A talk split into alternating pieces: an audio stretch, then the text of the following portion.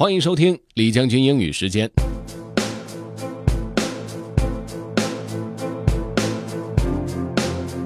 今天的内容来自于一篇文章，文章的名字叫做 "Don't add your two cents"。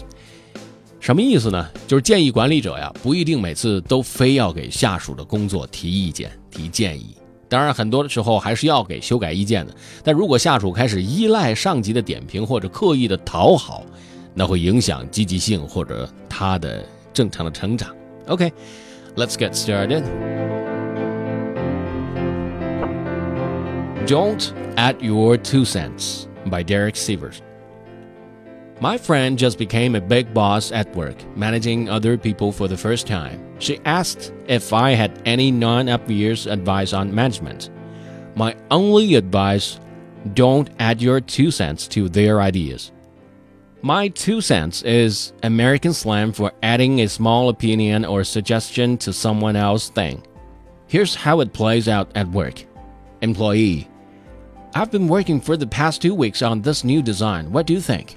Boss I like it. Really good. Maybe just a darker shade of blue there and change the word um, giant to huge. Other than that, that's great. Now, because the boss said so, the creator of that design will have to change it just a little bit.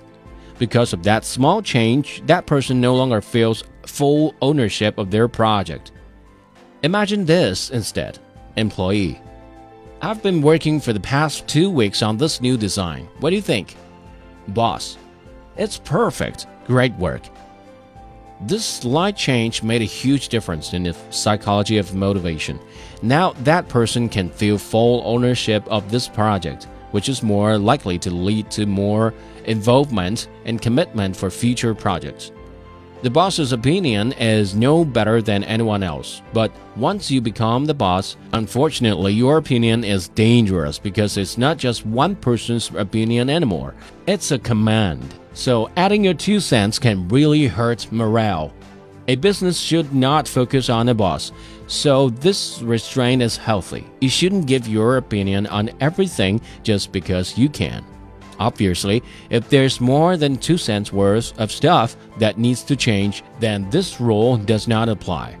But if your contribution is small and probably just a meaningless opinion, just let it go.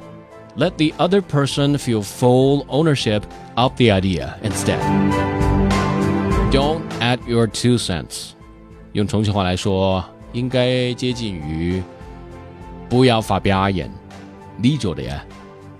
更多内容呢，您可以关注重庆之声的微信公众号“重庆之声”，进入品牌就可以找到李将军英语时间了。同时呢，也可以在喜马拉雅 FM 上面搜索“李将军”就可以找到我了。OK，that's all for today. Thanks for listening. This is General Lee 李将军。下期节目见。